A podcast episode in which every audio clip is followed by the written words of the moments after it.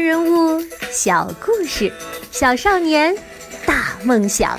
欢迎来到童老师课堂的中国有学霸。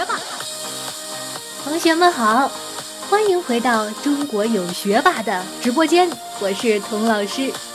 今天我们非常荣幸的再次请来高考状元苏东坡同学，继续跟大家分享他的学习方法。有请苏同学。呃，谢谢童老师。同学们好，呃，我是眉山中学的苏轼。呃，听童老师说，呃，上次的分享还蛮受欢迎的，有的同学甚至还打了赏。哎呀，大家都是学生，攒点零花钱不容易，就不要破费了，自己留着花吧。哎，你们的好意我心领了。上次来的时候，我提到自己自创的呃一个读书法，有的同学很好奇，我自创的那个读书法到底是什么？那今天我就跟大家分享一下吧。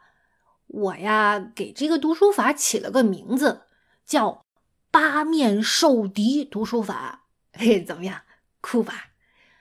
这个读书法其实很简单，总结起来就八个字：每书数过，一意求之。什么意思呢？哎，其实很简单的，就是啊，一本书要多读几遍，但是呢，每一遍只专注一个主题。我我我我不知道说明白了没有？我给大家举个例子吧。嗯，还是拿《汉书》为例。嘿嘿，这本书我熟嘛？嗯，《汉书》有一百卷，七十五万字，从刘邦揭竿起义、创立汉朝到王莽改制、称帝兴朝，纵横捭阖两百三十年的历史，有记、表、志、传四种体例，信息量是很大的，那是当时啊记录汉朝最大的数据库了。那这么多的内容怎么读呢？比如说读第一遍的时候啊，我就专门研究当中的政治和政策，就着重的看书中的奏章和言论。读第二遍的时候呢，我想搞懂汉朝的典章制度，我就着重的看他书中的那些官员是怎么样升迁的呀，他们上朝的时候做些什么，说些什么呀，然后。到第三遍，我想看汉朝的奇葩名人录，嘿，哎，就专门找里面的人物传记看。就这样，目标明确的读，每次啊，给自己布置一件任务，几遍下来呀，不待数过，而事事精窍矣。汉书再厚，都被我吃的透透的了，明白了吧？哦，嗯，有些同学。给我发弹幕说还是不太明白，好吧，嗯，这个《汉书》可能大家不熟悉。哎，最近啊，我在童老师的推荐下正在读《哈利波特》，已经读到第六本了。哎呦，太好看了！剩下最后一本我都不舍得读呢。现在同学们有这么多的好书读，真是太幸福了。既然大家好像对《哈利波特》比较熟悉，那我就拿它举例子吧。用我的八面受敌读书法读《哈利波特》，第一遍呢，你可以围绕哈利波特的身世这个主题来读，着重的了解一下他的父母啊、亲戚呀、他的啊出生地点和时间呢，他出生前跟他有关的预言呢。他跟伏地魔有没有血缘关系啊？等等等等，哎，大家可以去听童老师名人录第一季《哈利波特》专题，他在这方面的研究非常的透彻。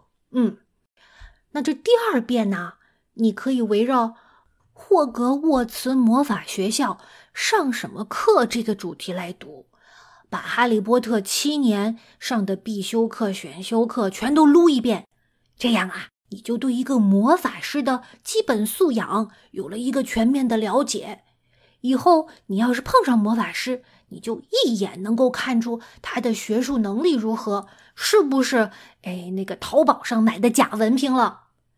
这第三遍呢，你可以专门研究里面的咒语。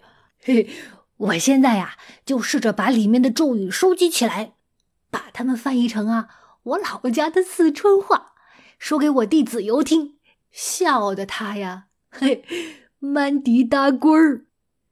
这第四遍呢，嗯，比如说我吧，我就特别爱吃，所以呢，我就专门收集了魔法世界里好吃的东西，在这方面呢，我的研究。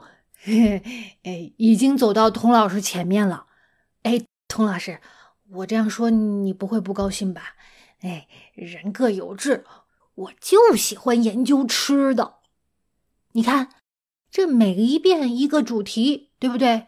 带着目的去读这一本《哈利波特》，从多个角度围追堵截，量大什么知识也逃不过我的法眼了，想忘都忘不掉。